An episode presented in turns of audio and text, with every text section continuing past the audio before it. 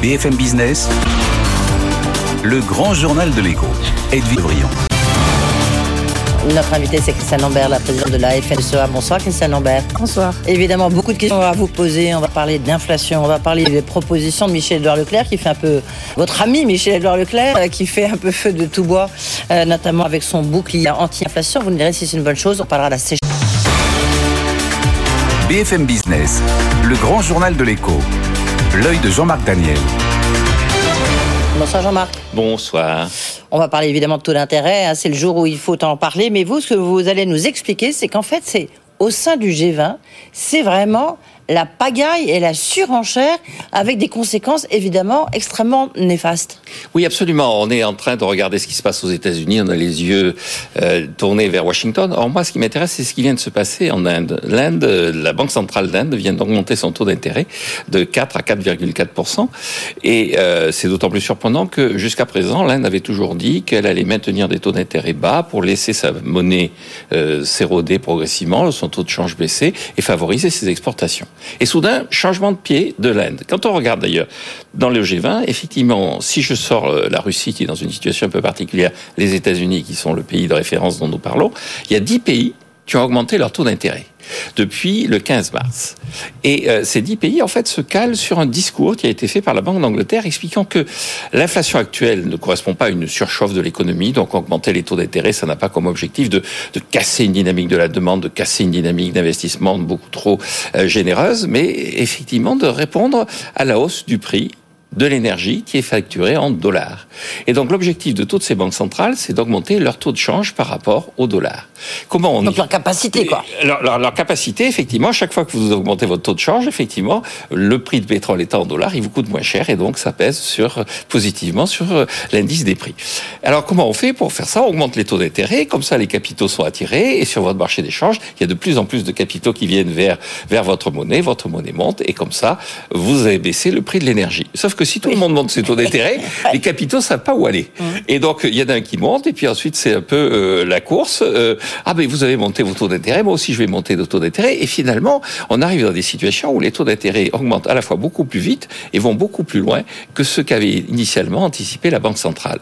Alors je dis dans cette surenchère qui tourne à la pagaille, les dix pays encore une fois et, et qui sont en train de se contredire les uns les autres. Le cas de l'Inde est assez typique. Je dis, il serait peut-être temps de siffler la fin de la partie, de siffler la fin de la récréation, de faire une grande réunion au niveau du G20 où tous les pays, avec leur banque centrale, disent écoutez, notre objectif de taux de change, de stabilité du change, de stabilité des taux, doit être de faire en sorte qu'il n'y ait pas cette espèce de guerre, de guerre des monnaies et de surenchère qui va finir par casser la croissance. et le G20, c'est quand même en novembre. Malheureusement, c'est un peu loin. Puis il reste la décision de la Banque Centrale Européenne. Hein. Ça... Et parmi les gens qui ne sont pas encore entrés dans la Absolument. il y a la Banque Centrale Européenne avec comme conséquence que l'euro baisse, se déprécie. Se déprécie et donc la facture pétrolière n'arrête pas d'augmenter. Il y a celle du Japon aussi avec exactement le même résultat. Le yen baisse et la facture pétrolière du Japon s'accroît. Merci beaucoup, toujours très intéressant. Merci beaucoup Jean-Marc, Jean-Marc Daniel. Euh, dans un instant, Vincent de la Vessière, euh, il a fait une étude auprès de 250 journalistes en presse anglo-saxonne et euh, française sur les grands patrons du secteur public euh, qui ont le mieux performé, qui ont la meilleure image. Et puis ensuite, c'est euh, Nicolas Hazard qui sera avec nous. Il est conseiller euh, de Ursula von der Leyen, notamment sur toutes les questions d'économie sociale et solidaire. A tout de suite.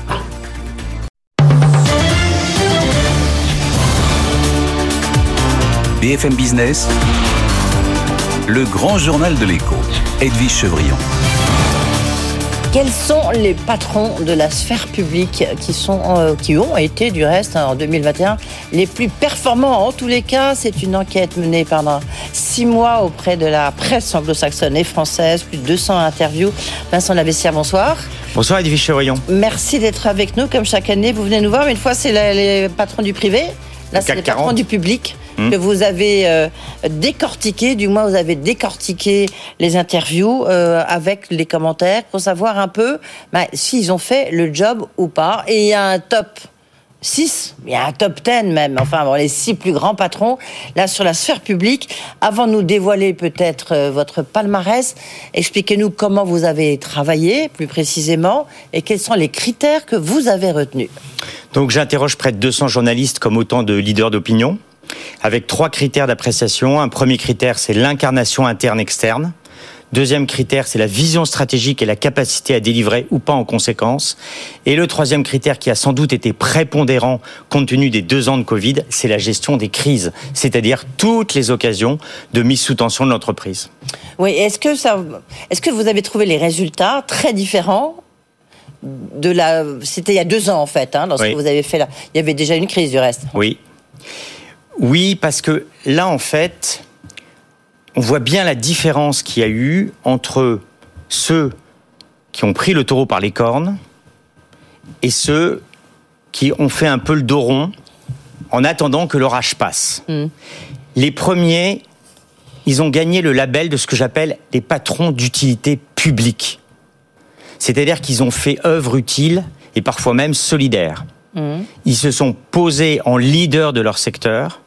Ils sont allés au-delà de leur précaré pour euh, porter assistance euh, à toute la chaîne de leurs sous-traitants et euh, ils ont aussi posé les jalons du futur.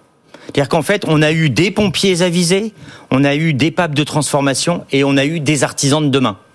Alors maintenant, on, va peut-être dévoiler le, le, classement. Le, classement, parce que c'est toujours intéressant. Puis on, va voir qu'il y a quelques surprises. Alors allez-y. Alors le premier, bah, c'est Guillaume Faury. Guillaume Faury, c'est le patron d'Airbus. C'était pas évident parce que euh, la marche pouvait être un peu haute, hein, compte tenu du fait que ça n'avait jamais été un patron de premier rang. Et en fait, là, la crise Covid l'a totalement révélé. Mmh. C'est-à-dire que c'est la consécration. Euh, il est le leader de son secteur, compte tenu du fait qu'avec euh, la crise Covid, euh, l'écart s'est creusé avec Boeing et il s'est posé en leader de son secteur parce que à la, à la, plus grande satisfaction des pouvoirs publics, il s'est porté euh, au chevet de toute la chaîne des sous-traitants. Oui, oui, absolument tout le secteur de l'aéronautique. Et les résultats ce soir hein, le, des résultats, le démontrent. Des résultats mirobolants en 2021, 4,2 milliards d'euros. De, de, de, résultats à comparer à plus d'un milliard de pertes en 2020. Euh, donc, euh, en même temps, ce qu'on va dire, c'est Airbus. Est-ce que c'est un groupe public? Oui, ce que je veux dire, parce qu'on va parler plus tard de la SNCF. Alors mes critères, c'est très simple. Il faut être dans le portefeuille de l'APE, l'Agence des participations de l'État. Et j'ai envie de dire, s'agissant d'Airbus, c'est l'État actionnaire. Il y a trois États hein, pour 26% au total. Il y a l'État allemand, l'État français et l'État espagnol. C'est l'État euh, stratège parce que avec un droit de regard sur les questions militaires. Et puis euh, c'est euh, l'État client. Fin 2021, il y a eu une commande de 200 euh, hélicoptères pour 10 milliards d'euros, excusez du peu. Alors, Nicolas Dufourc, numéro 2, voilà, c'est facile, c'est moi qui le dis, patron de la BPI. Eh ben là, c'est euh, lui, il a 15, 15 sur 20. Oui, alors lui, il a mouillé sa chemise. Hein. Lui, il s'est porté euh, au chevet d'entreprises qui auraient pu aller au tapis. Il a fait ce pont aérien du cash en liaison étroite avec les banques. Il euh, faut se souvenir, hein, il y a 700 000 PGE qui ont été distribués euh, pour un montant total de 145 milliards d'euros. Ça n'aurait pas été rendu possible sans les outils technologiques de euh, BPI France qui a tout centralisé. Numéro 3. Numéro 3, c'est Augustin de Romanet. Ben, c'est tout comme Guillaume Faury, et c'est tout le contraire mm. de Ben Smith. Il a été présent là où Ben Smith a été plutôt absent. Il n'a pas eu de PGE alors que Ben Smith a reçu 7 milliards d'euros. Et puis surtout, il a coupé les coûts, c'est-à-dire les effectifs et euh, la masse salariale, euh, ce qui n'a pas été le cas tout à fait d'Air France. Numéro 4, Xavier Pichaski, RTE.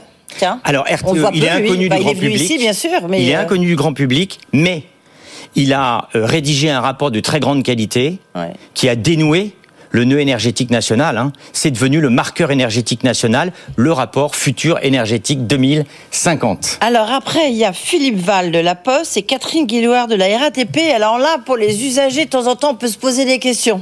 Oui, mais eux, ils ont été des papes de transformation pendant cette période Covid. C'est-à-dire qu'ils ont accéléré la mutation de leurs entreprises. C'est vrai que la Poste, c'est euh, La Poste, chute inexorable du courrier. Il faut compenser par la banque assurance avec l'acquisition de CNP Assurance en 2021 hum. et par le colis deuxième autre moteur de croissance. Et là, eh bien le colis, acquisition euh, à tour de bras, euh, à marche forcée en France et en Europe de de boîtes de colis. Voilà. Et quant à Catherine Guilloire, Catherine Guilloire, femme moderne, femme puissante, euh, qui euh, va bien au-delà de sa sphère géographique d'origine, qui est obligée d'aller résolument à l'international et surtout, et, la et surtout d'aller au-delà du seul métier de transport, puisque elle se pose en acteur de la ville de plus en plus résolument. Merci beaucoup Vincent Navessière, donc euh, Guillaume Foru, Nicolas Dufour, Augustin de Romanet, Xavier Pirichagic, euh, Philippe Val et Catherine Guillauard. Merci beaucoup d'avoir été avec nous, toujours intéressant. La prochaine fois, ça sera les patrons du CAC 40. tout de suite, on parle des métiers de demain.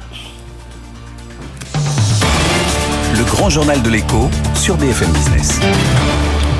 Bonsoir Nicolas Hazard. Bonsoir. Alors vous avez plusieurs casquettes. Écrivain, qu'est-ce qu'on va faire de toi hein euh, Vous étiez déjà euh, venu nous voir pour parler du bonheur dans le village. Euh, du reste, vous aviez raison un peu avant tout le monde parce qu'on voit bien que ah bah, tout le monde, enfin beaucoup en tous les cas, maintenant ont voulu repartir en tous les cas dans notre belle hexagone. vous êtes président du groupe INCO et vous êtes conseiller spécial de la présidente de la Commission européenne pour l'économie sociale et solidaire. Il y a l'économie sociale et solidaire chez Ursula von der Leyen? Ah oui, on a il y a un plan d'action qui vient d'être publié en décembre dernier avec euh, le commissaire Schmitt et le commissaire Breton d'ailleurs aussi. Et c'est un des grands axes euh, de développement euh, de la Commission européenne. Oui, et par exemple? Bah, Action concrète, parce que souvent ça nous paraît très très loin, euh, la Commission européenne. Ah non, non, là c'est très concret, c'est-à-dire qu'il y a beaucoup de fonds européens, finalement ça nous paraît loin, mais il y a beaucoup d'argent, on le sait, et aujourd'hui euh, bah, les structures de l'économie sociale et solidaire vont pouvoir avoir accès, parce que c'est elles qui ont été aussi en première ligne pendant la crise du Covid, qui ont aidé, qui ont accompagné ceux qui étaient le plus en difficulté. mais un exemple concret. Et on va pouvoir euh, le faire. Par exemple, l'économie circulaire, tout ce qui existe, les circuits courts qu'on connaît très très bien, mmh. c'est des structures qui ont un statut d'économie sociale et solidaire, et qui sont financées seront financés et euh, encore plus par les fonds européens et seront éligibles à ces fonds européens. Et ça, c'est une très bonne nouvelle. Et voilà, comme ça, c'est bien de lire. Alors vous, vous écrivez Qu'est-ce qu'on va faire de toi? 21 métiers du futur l'ère des robots et l'intelligence artificielle. Il y a plusieurs choses qui sont intéressantes parce que, euh, bah, du reste, vous partez à parler d'un certain Nicolas qu'on connaît bien, euh, parce que lui, il a réfléchi un peu par hasard. Bah, et je trouve qu'aujourd'hui, c'est lui qui a créé Sora. On, y reviendra. Euh, vous dites qu'à 85% des métiers qui seront exercés en 2030 euh, qui n'existent pas encore aujourd'hui. Comment vous faites C'est assez fort hein, comme euh, euh, baseline, mais comment vous faites ce calcul? C'est une étude de Dell en fait qui a été faite il y a quelques années avec avec d'autres pour se rendre compte qu'on est dans la quatrième révolution industrielle, hein, celle dont vous parlez tous les jours, des crypto-monnaies, de la réalité virtuelle, de l'intelligence artificielle, de la robotique, tout ça. Et donc on est en train de changer de modèle et ça s'accélère de plus en plus, ça va de plus en plus vite.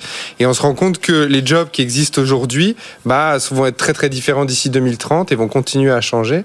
Et, euh, et, donc voilà, on est dans ce phénomène d'accélération et aujourd'hui, il faut s'y préparer. Oui, mais euh, phénomène d'accélération, les, les, métiers, ils sont quoi? Parce que vous dites, les robots, les algorithmes, tout ça, ils vont être beaucoup plus intelligents que nous. Donc en fait, ça déplace complètement le problème. Et ce que j'ai trouvé très intéressant, c'est que vous dites les compétences, il faudra qu'elles soient très différentes. Il faudra plus être brillant, tout savoir sur tout, parce qu'un robot, il saura beaucoup plus, même si vous êtes très intelligent, beaucoup plus de choses que vous.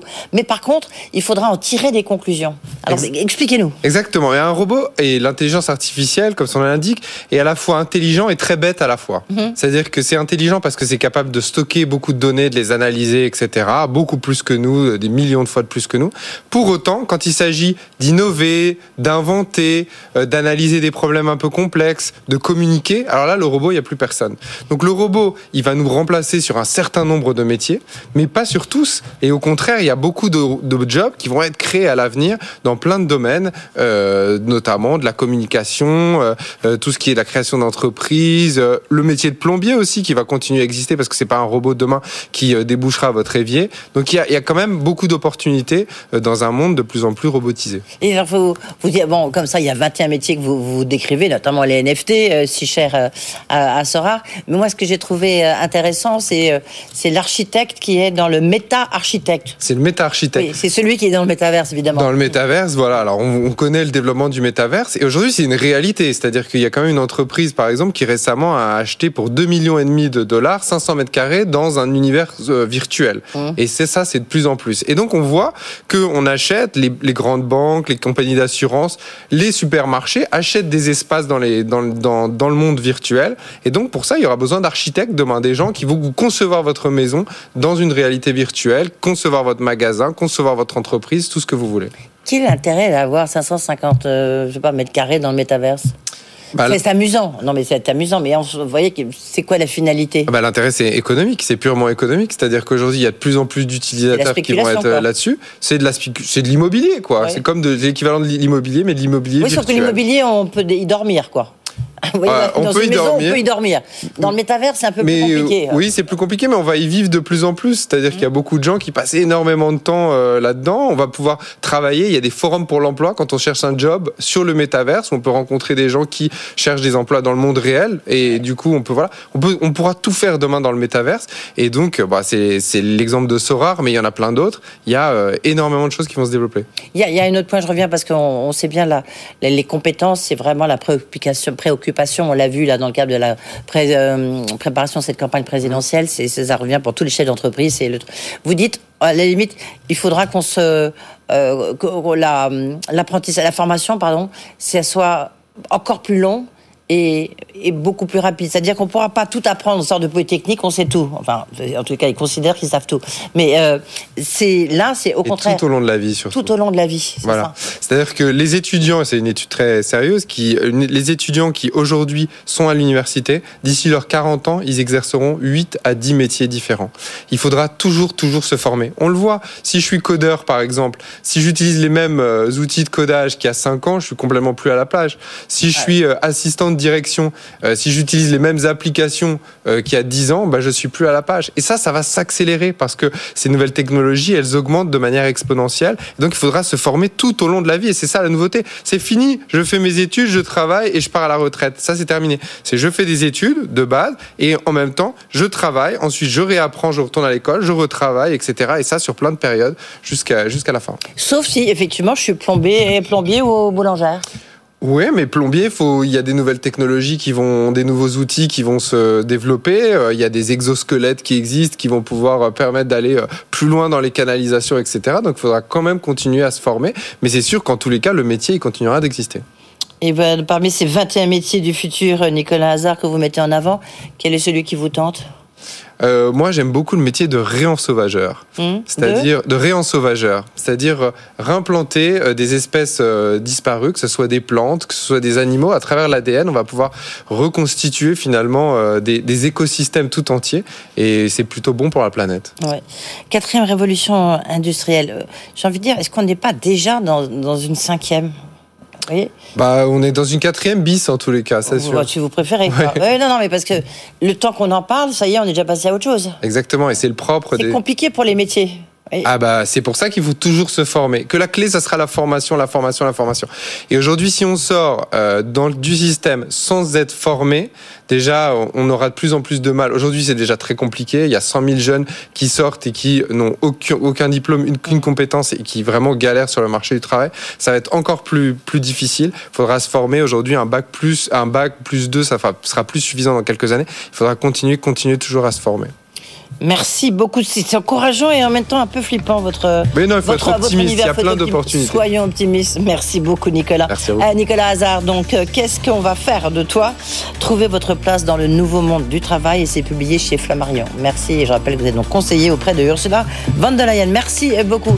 Euh, dans un instant, un instant, Bruno Angle, directeur général d'AG2R La Mondiale. Et si vous voulez réécouter cette interview passionnante sur le monde de demain, le podcast de sur BFM Business. Merci beaucoup.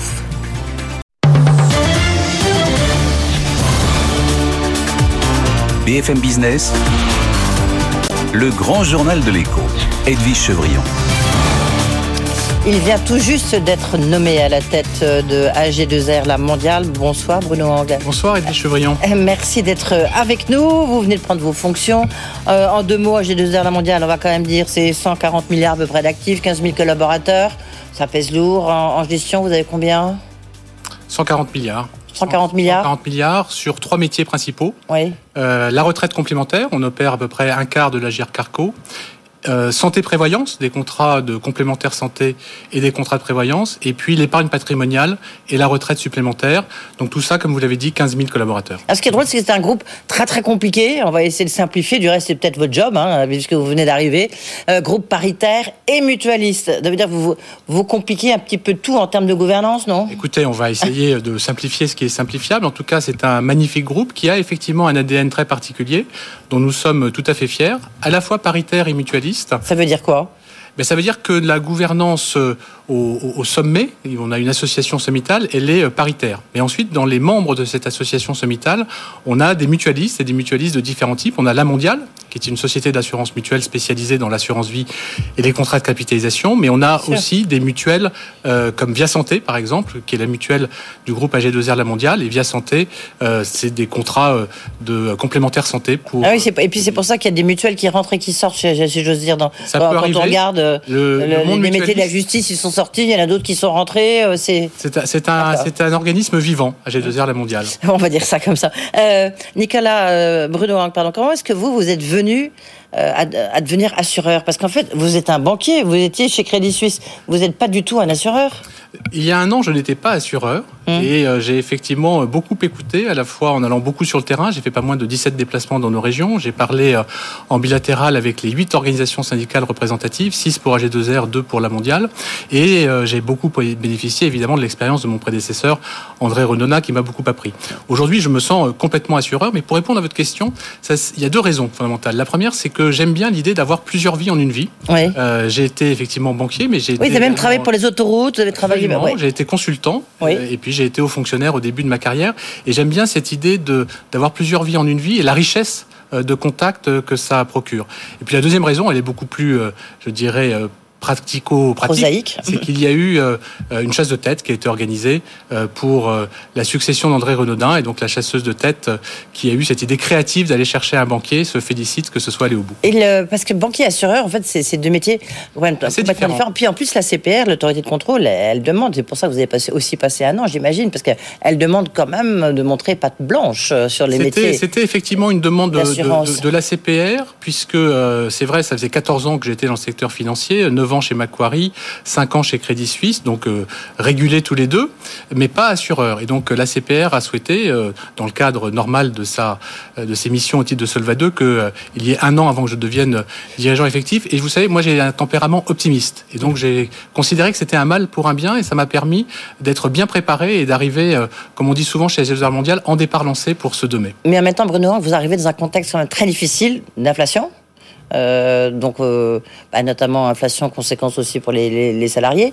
Et puis il y a un contexte, on, en parle toute la journée là en, ce moment, bien sûr, de hausse des taux. Euh, donc est-ce que pour vous, est-ce que ça modifie votre feuille de route Comment est-ce que vous, voilà, vous, réagissez? Parce que c'est, le changement, il est assez brutal. Alors vous avez raison de dire, je crois qu'on est dans un univers particulièrement incertain à la fois au plan géopolitique, au plan macroéconomique et puis un certain nombre de décisions du gouvernement qui peuvent concerner nos métiers.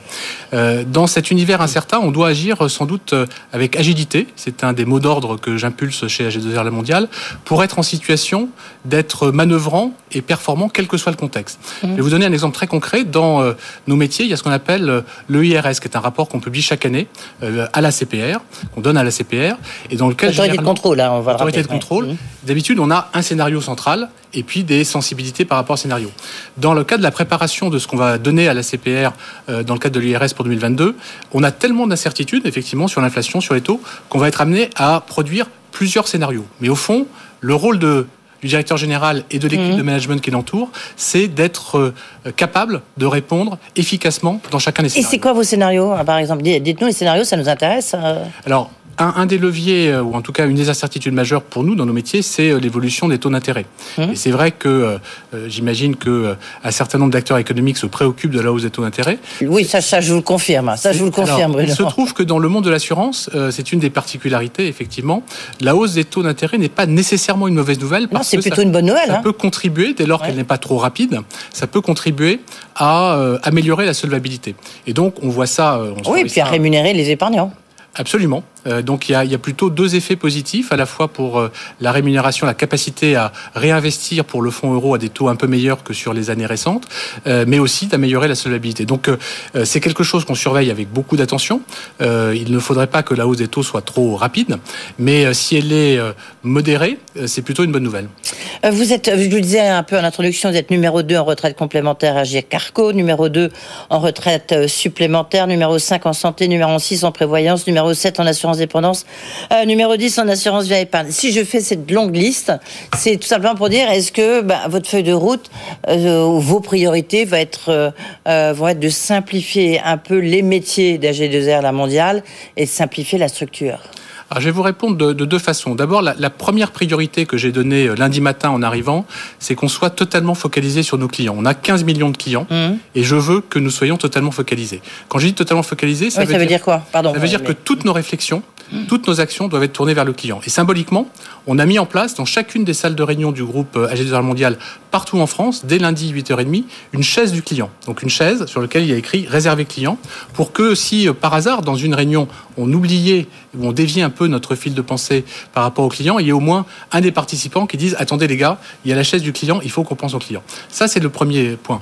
Deuxième point, pour répondre à votre question, on a évidemment défini des priorités puisqu'on a eu un an pour se préparer. Et parmi les priorités, il y a la fois des deux chantiers prioritaires et puis des opportunités.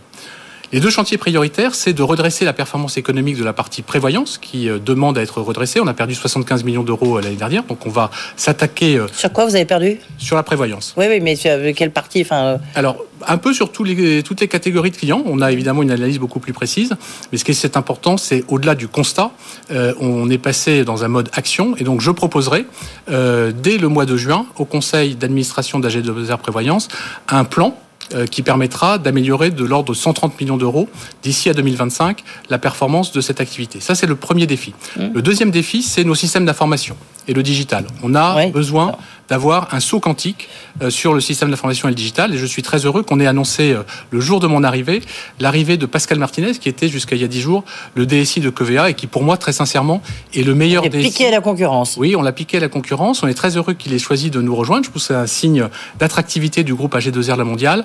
Et donc, pour moi, c'est vraiment le meilleur DSI de la place de Paris en matière euh, d'assurance. Fort heureusement, on a ces deux défis, mais on a aussi des opportunités. Euh, première opportunité, c'est la croissance. Croissance dans le domaine de l'épargne retraite, à la fois de façon euh, organique et de façon euh, externe. Deuxième opportunité, c'est Mais en, quoi, par exemple bah Il y a une réforme des retraites. En quoi Je sais pas. Il y a aussi une réforme des, retraites sur les, les, sur les fonctionnaires.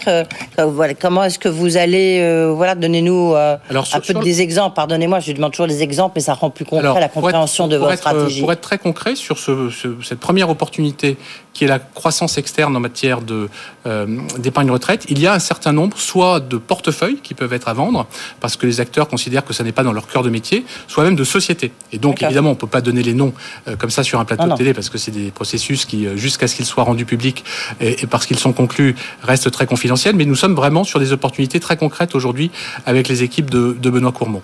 Et puis, deuxième opportunité, c'est l'assurance dommage. Vous savez que nous sommes présents sur l'assurance de personnes dans les différents métiers que j'ai décrits tout à l'heure. Euh, un axe important de diversification possible qui permettrait à la fois d'avoir un bénéfice euh, en termes de coefficient de solvabilité, euh, parce qu'on aurait une diversification, mais également euh, d'avoir du multi-équipement beaucoup plus large pour nos clients. Ça, c'est une deuxième opportunité. Puis la troisième opportunité qu'on a déjà commencé à mettre en œuvre, c'est d'avoir une approche beaucoup plus transversale et beaucoup plus omnicanale sur la distribution.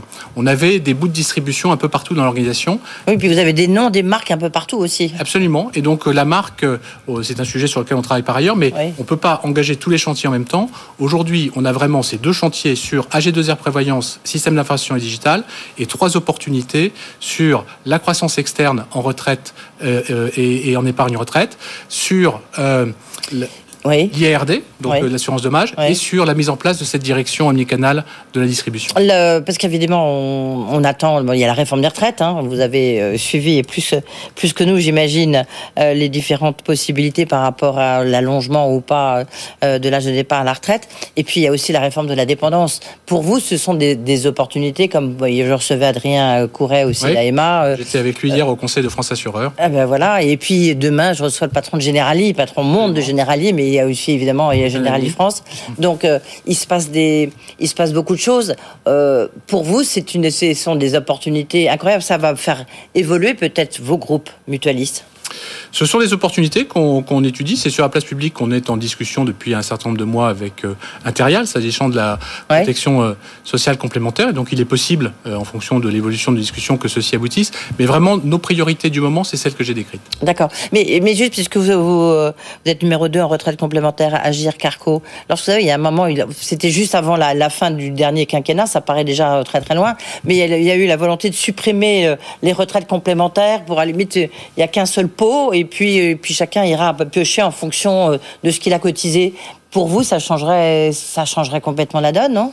Alors, ça fait partie des incertitudes. Ah oui, grosse incertitude. Grosse incertitude, puisque c'est une activité importante, c'est un de nos trois piliers, euh, retraite complémentaire, euh, mmh. et euh, santé prévoyance, et puis, et puis épargne retraite. Donc évidemment, si le gouvernement prenait des décisions, nous serions amenés à, à nous adapter. Mais je crois que c'est quelque chose, c'est une illustration du fait que dans un monde plein d'incertitudes, c'est le devoir du management d'anticiper de regarder tous les scénarios possibles pour être agile et s'adapter, quelles que soient les décisions. Parce que ces décisions, on peut essayer de les influencer, bien entendu, mais elles ne dépendent pas de nous. Ce seront les décisions, il fait du gouvernement. Mmh. Et donc, notre métier, c'est d'anticiper pour être agile et s'adapter. Est-ce que vous voyez, euh, est-ce qu'effectivement, c'est un système qui est en danger, le système des retraites en France?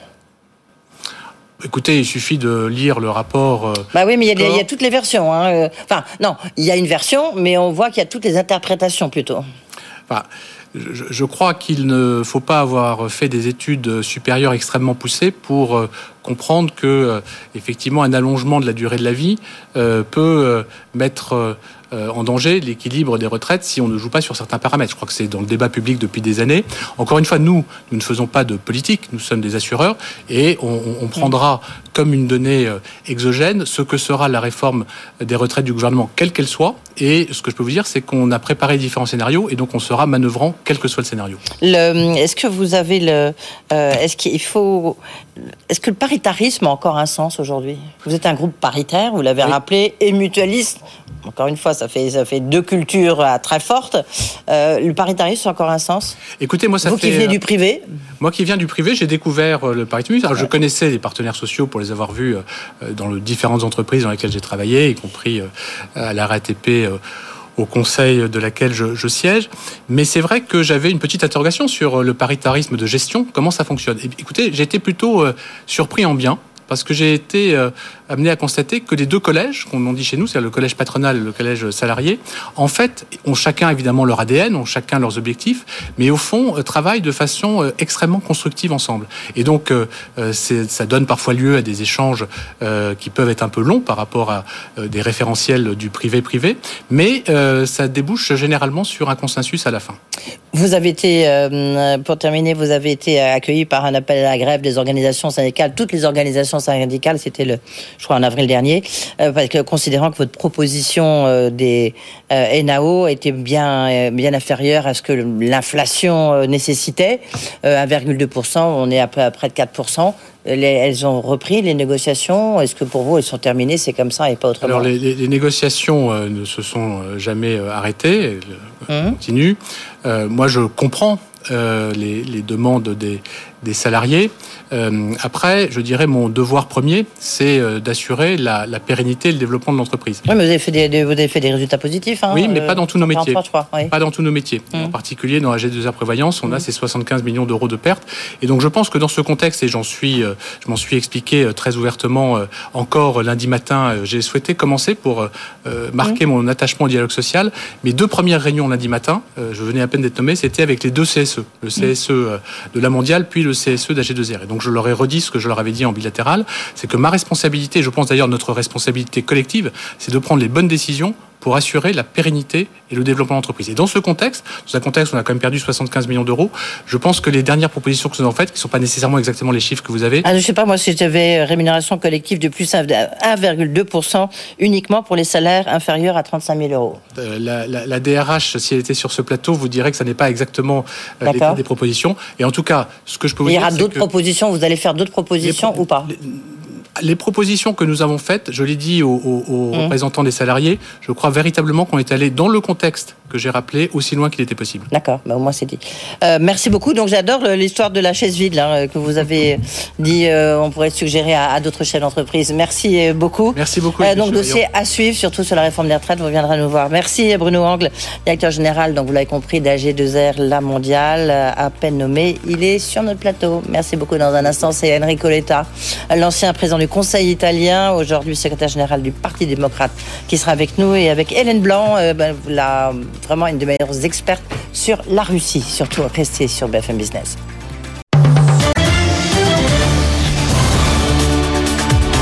BFM Business, le grand journal de l'écho, Edwige Chevrillon. C'est l'heure de refaire l'écho avec deux invités de marque. Enrico Letta, qui est un ancien président du Conseil italien, secrétaire général du Parti démocrate et qui est en direct avec nous euh, de Rome. Bonsoir Enrico Letta, merci beaucoup. Je sais qu'en ce moment, il se passe beaucoup de choses. Il y a un discours très important justement de Mario Draghi sur l'Europe. On, y reviendra. En plus, sur un bouclier énergétique aussi, 14 euh, milliards. En même temps, on se demande où est-ce qu'on peut trouver les sous nécessaires. On reviendra sur cet embargo euh, du pétrole. On y reviendra euh, bien sûr avec Hélène Blanc, euh, qui est russologue, experte de la Russie, une des meilleures expertes de la Russie. Bonsoir Hélène Blanc, merci d'être avec nous. Vous dites en plus toujours des choses assez cash, c'est intéressant parce que il y, a plusieurs niveaux au niveau de la Russie. Il y a bien sûr la question de l'embargo, euh, et puis est-ce qui se passe en ce moment à Mariupol, et ce qui va peut-être se passer le 9 mai, parce que le 9 mai c'est la fête de l'Europe, mais c'est une fête très importante en Russie parce que c'est la fête de la, la fin de la guerre, de la deuxième guerre mondiale, et on peut dire que ça va être un peu paradoxal euh, Enrico Letta, je vais juste commencer avec vous euh, sur la question de l'embargo du pétrole. On a vu qu'il y a une décision qui a été prise au niveau de la Commission européenne, mais elle ne fait pas l'unanimité, notamment de la part de la Hongrie, qui refuse cette, euh, bah, décision d'embargo avec un délai d'un an. Quelle est votre position, vous, en Italie, et vous, Enrico Letta moi, je pense qu'il faut balayer l'opposition de la Hongrie. Je pense que c'est honteux que la Hongrie tiennent cette position et ce n'est pas un cas que euh, le, grand ami de Orban et qui euh, s'est complimenté avec lui après la victoire électorale, c'était Poutine. Et on était déjà en pleine guerre. Donc, euh, franchement, avoir une, cinquième colonne, un cinquième pilier de, de, de, la Russie en Europe, c'est inconcevable. Je pense que ce que Orban est en train de faire est inconcevable. Ce n'est pas un cas qu'il a cassé le groupe de Visegrad, c'est-à-dire ces quatre mm. pays qui étaient toujours unis entre Pologne, Hongrie, République tchèque et Slovaquie, quelquefois sur des positions un peu eurosceptiques, eh bien, ils l'ont abandonné, ils l'ont laissé mm. seul, Orban. Donc, moi, je pense qu'il faut être très clair là-dessus. On ne peut pas accepter les vétos de Orban. C'est inconcevable. Mais oui, mais ce serait anticonstitutionnel, Enrico Letta, vous qui en plus été président de l'Institut Jacques Delors et qui allait prononcer euh, euh, lundi à Paris un grand discours sur l'Europe. Euh, c'est un peu paradoxal.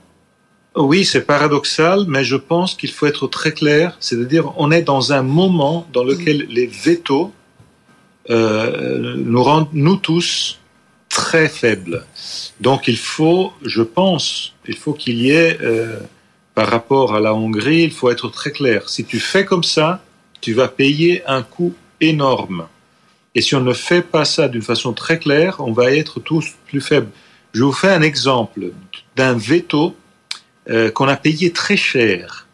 Euh, quand il y a eu la crise en Biélorussie, vous vous rappelez, c'était mhm. août 2020. La seule chose qu'on pouvait faire comme Européens, c'était de mettre les sanctions contre la Biélorussie. On s'est mis tous d'accord, on est parti, on s'est réunis et il y a eu un pays qui a bloqué les sanctions pendant des semaines et des semaines. Ce pays, c'était Chypre, parce qu'il imaginait que euh, en mettant son veto, il aurait obtenu que les autres, tous les Européens auraient accepté sa volonté de mettre des sanctions similaires à la Turquie pour les mhm, raisons mhm. de Chypre. Évidemment, c'était inconcevable de mettre un veto comme ça de la part de Chypre, mais on est, on est resté deux mois sur ce sujet. À la fin, ils ont capitulé, mais la faiblesse que l'Europe a démontrée, vous imaginez-vous Poutine qui reçoit la nouvelle, l'Europe est bloquée sur les sanctions sur la Biélorussie à cause de Chypre. ils rigolent et ils pensent que nous, les Européens, on n'est pas sérieux. et là, à propos de la Hongrie, Hélène Blanc, vous avez entendu ce que dit Enrico Letta, donc euh, grand responsable politique, mais, avec des propos quand même assez forts. Euh, est-ce que, un, vous les partagez? Et deux, est-ce que cet embargo sur le pétrole, pour vous, est absolument une nécessité? Vous savez, à force de kremliniser les énergies, nous nous sommes mis en état de double dépendance politique et énergétique vis-à-vis de la Russie. Donc effectivement, maintenant il faut peut-être voir les choses autrement. Et il y a effectivement trois pays qui sont très dépendants de la Russie à ce niveau-là. C'est bien sûr la Pologne, c'est la Slovaquie et la Hongrie. Pourquoi ne pas faire, comme nous avons fait pour les vaccins, une espèce de centrale d'achat en essayant de trouver des sources alternatives et de d'aider les gens qui en ont le plus besoin euh, par rapport à ceux qui en ont le moins besoin. Moi, et il faut absolument d'ailleurs trouver des énergies alternatives, mais faire aussi en sorte que les prix euh, de l'essence, etc., n'explosent pas. Ça, c'est un danger, je crois. Je ne suis pas économiste, mmh. mais il me semble que ça peut être dangereux. Mmh. Cela dit, effectivement, on ne peut pas s'arrêter où nous nous en sommes arrêtés. Ou alors, il faut souhaiter que la Russie gagne la guerre tout simplement. Mmh. Oui, tu as des propos aussi assez forts. On va rappeler que la Slovénie la Hongrie, évidemment, ils sont enclavés, donc ils, dépendent complètement euh, du gazoduc euh, russe. Euh, juste encore une question sur l'Europe, Enrico Letta. Ça veut dire qu'il faut faire sauter cette règle de l'unanimité. c'est compliqué parce que il y a eu le traité de Lisbonne. On, a entendu le discours de Mario Draghi, mais euh, lui-même, il dit il n'y aura pas d'autres grandes réformes de l'État de, de, l'Union européenne. Même sur l'unanimité, vous croyez qu'on y arrivera? Bon, je pense que c'est le bon moment. hier, Draghi a été très fort au ah Parlement européen. Discours, euh, il a demandé euh, l'ouverture d'une convention européenne parce que lundi prochain à Strasbourg, il va y avoir la conclusion de la conférence sur l'avenir de l'Europe. Il va y mhm. avoir un grand discours là.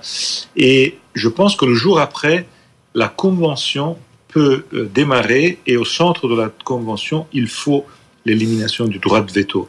Parce qu'on doit être tous ensemble, tous unis, et prendre les décisions que Madame vient de citer, que je partage complètement. Maintenant, euh, pour se libérer de la dépendance du gaz et du pétrole russe, il faut être tous unis. Mais pour être tous unis, on ne peut pas accepter que quelqu'un mette le veto, parce que sinon, on ne va pas être capable de décider. Les achats groupés, vous allez à l'Italie, serait, enfin, vous n'êtes pas à la place de Mario Draghi, bien sûr. Sur la, question des achats groupés que, euh, que vient de mettre sur la table Hélène Blanc, vous y seriez, vous, favorable Totalement favorable. C'est une c'est une proposition très intelligente, c'est exactement la bonne proposition, ça a marché pour les vaccins, mhm. et c'est la proposition qui démontre, je pense à nous tous, les citoyens européens, la raison pour laquelle on est ensemble. C'est-à-dire on est ensemble pas pour une idéologie, on est ensemble parce que ensemble on est plus fort. Ensemble, on est capable de faire baisser les prix. Ensemble, on est capable d'obliger la Russie à stopper cette guerre Ensemble, on est capable de mettre des sanctions qui sont plus fortes. Ensemble, on est capable de se protéger mieux que si on était chacun euh, pour soi. Là, je pense, c'est la question clé de la raison de l'Europe. Euh, Hélène Blanc, il y a, une, euh, on sait que là, il y a une attaque qui est très très forte sur euh, Azovstal, sur Mariupol. Alors, il y a un peu de désintoxication dans, dans, tous les sens. Mais il y, a, il y, a, une question de savoir, je sais pas, il y a, des il y a deux rumeurs. J'aimerais bien savoir ce que vous, vous qui analysez et décryptez ce qui se passe tous les jours.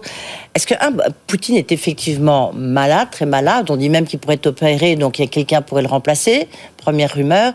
Et deux, c'est qu'en fait, bah, la, la, la, CIA est très, très infiltrée au sein du Kremlin, et donc elle a des informations de première main. C'est vrai, c'est pas vrai, c'est l'intox? Il se peut très bien que Poutine soit malade, sauf que on entend euh, dire tout ah et n'importe quoi. C'est un cancer, c'est Alzheimer, c'est Parkinson. Vous voyez ce que je veux dire? Donc on n'a pas beaucoup de renseignements parce que le Kremlin est une boîte noire. Je veux dire, pour un expert comme moi qui est quand même relativement bien informé, je ne suis pas dans les services secrets, donc je n'ai pas d'informations euh, euh, secrètes top secrète, mais euh, il est très possible que Poutine soit malade. D'ailleurs, il a changé physiquement.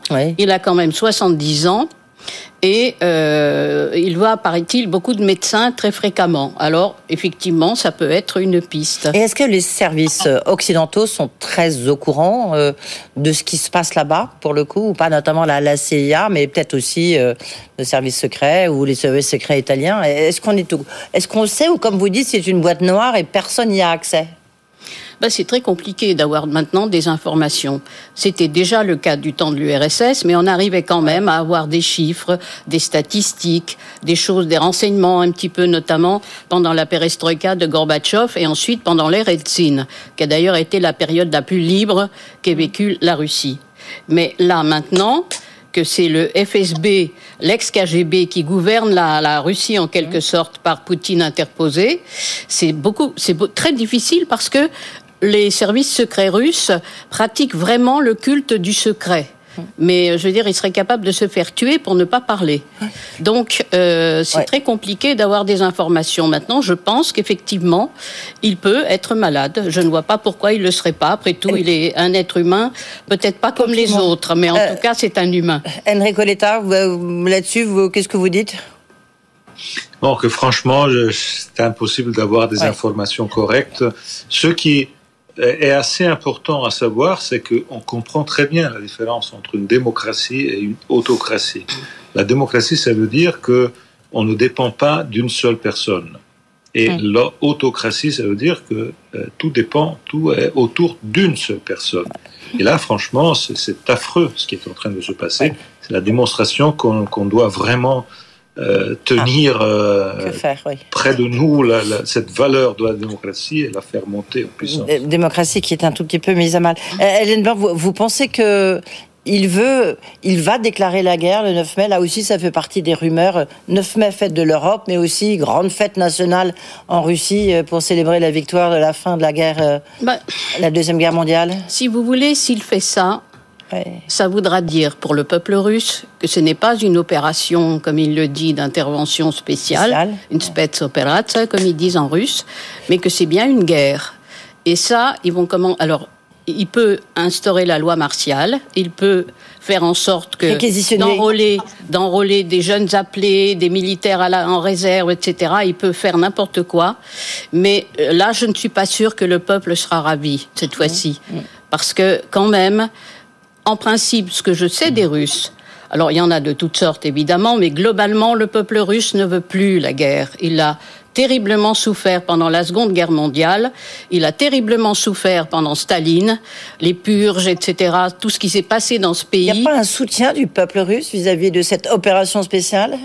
Mais il y a un soutien si vous voulez, mais on leur ment tellement qu'ils savent pas du tout ce qui se passe vraiment sur le terrain.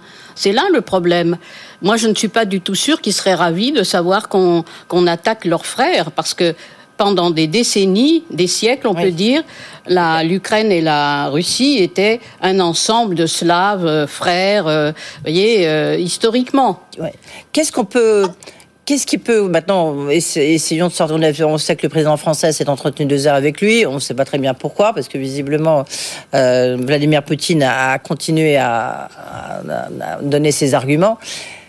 Qu'est-ce qui est acceptable pour les Occidentaux? C'est, En tout cas, c'est pas de laisser complètement le littoral de la, de la mer Noire. On est bien d'accord, Enrico Letta. Lorsqu'on voit qu'ils bombardent Odessa, on peut, ça, ça, commence à, ça commence à vous inquiéter peut-être.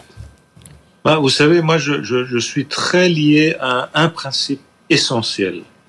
Ce n'est pas une guerre par procure. C'est pas une guerre par procuration. C'est une guerre euh, dans laquelle il y a un envahisseur les Russes mmh. contre un peuple aujourd'hui oppressé, les Ukrainiens. C'est les Ukrainiens qui sont en train de mourir, mmh. qui sont en train de se défendre. C'est à eux de décider quel sera le point de la paix. Et je pense que nous, les Européens, on doit les aider. Les Américains, les Occidentaux, comme nous, sont en train de les aider, mais c'est pas à nous de dire aux Ukrainiens vous vous arrêtez là ou vous continuez jusqu'au bout. Je pense que là, il y a un problème sérieux si on fait ça. Hélène Blanc, vous êtes d'accord Le point de la paix, c'est euh, Volodymyr Zelensky qui doit le, donner? Bah, C'est-à-dire que oui, je crois qu'il a essayé euh, de commencer à négocier. D'ailleurs, comme vous le savez, les négociations sont au point mort, hum. parce que Poutine n'est pas du tout prêt à négocier. Il a donné son ultimatum et il n'en démord pas. Donc c'est pas la peine de. Alors où les Ukrainiens font toutes les concessions, ils deviennent un État neutre, etc., un État sans armée, enfin mm. toutes les conditions qu'il veut imposer, ou alors ils se battent jusqu'à la fin, et je pense que c'est ce qu'ils vont faire. Parce que pourquoi on bombarde Odessa? Parce que c'est le port par lequel les Ukrainiens exportent notamment leur blé, le etc. Et donc, ce qui est clair, c'est que Poutine veut non seulement écraser les Ukrainiens, les désukrainiser, comme il dit, et tuer mm. tous les, pseudo-nazis, n'est-ce pas mm. Mais il veut aussi mettre l'économie ukrainienne à genoux. oui, euh, ça c'est clair. Lorsqu'on voit ce que font les Américains, quand même, euh, euh, Joe Biden a mobilisé 33 milliards supplémentaires, donc avec beaucoup d'armes. Est-ce que finalement l'Europe, vous qui êtes une, observatrice, Hélène Blanc, après je poserai la question à un responsable européen, Enrico Letta, est-ce que l'Europe en fait suffisamment? Écoutez, je pense que euh, l'Europe fait ce qu'elle peut. D'ailleurs, elle a commencé euh, pratiquement au tout début, bien avant les Américains qui n'étaient pas très chauds au début. mais, maintenant qu'ils ont vu, mm. je pense que leur attitude a évolué parce qu'ils ont vu que sur le terrain, les Ukrainiens savaient se battre, qu'ils résistaient mm. et que maintenant il fallait les aider. Donc ils ont mis le paquet là récemment. Mais euh, si vous voulez, c'est quand même les Ukrainiens qui sont en première ligne. Alors bien entendu, euh, euh, le fait de leur fournir des armes, certains disent que ça rallonge la guerre. Mais ce sont des gens, je pense, qui souhaitent en fait la victoire de la Russie. En tout cas, c'est l'argument de la Russie. Enrico Letta, l'Europe en fait assez En conclusion, je rapidement. Pense que... je pense que l'Europe est en train de faire, euh, surtout au début de cette crise, elle a démontré mmh. une unité extraordinaire une réponse extraordinaire. Maintenant, il faut faire le pas en avant.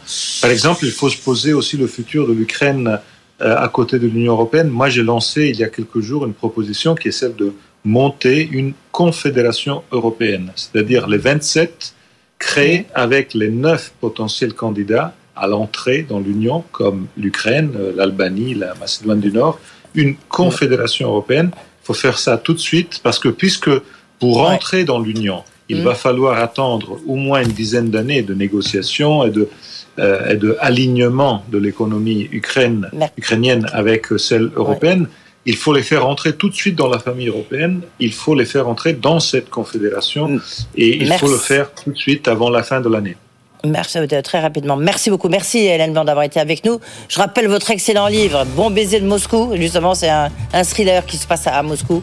Très intéressant, euh, comme vos propos. Merci Enrico Letta d'avoir été euh, avec nous. Voilà, c'est la fin de ce grand journal. Vous pourrez podcaster cette émission, bien sûr, sur BFM Business. Dans un instant, vous savez, édition spéciale autour de la décision de la Fed, euh, une édition spéciale avec Étienne Braque et ses invités. Rediffusion du grand journal, 22h minuit. Bonne soirée. Le grand journal de l'écho sur BFM Business.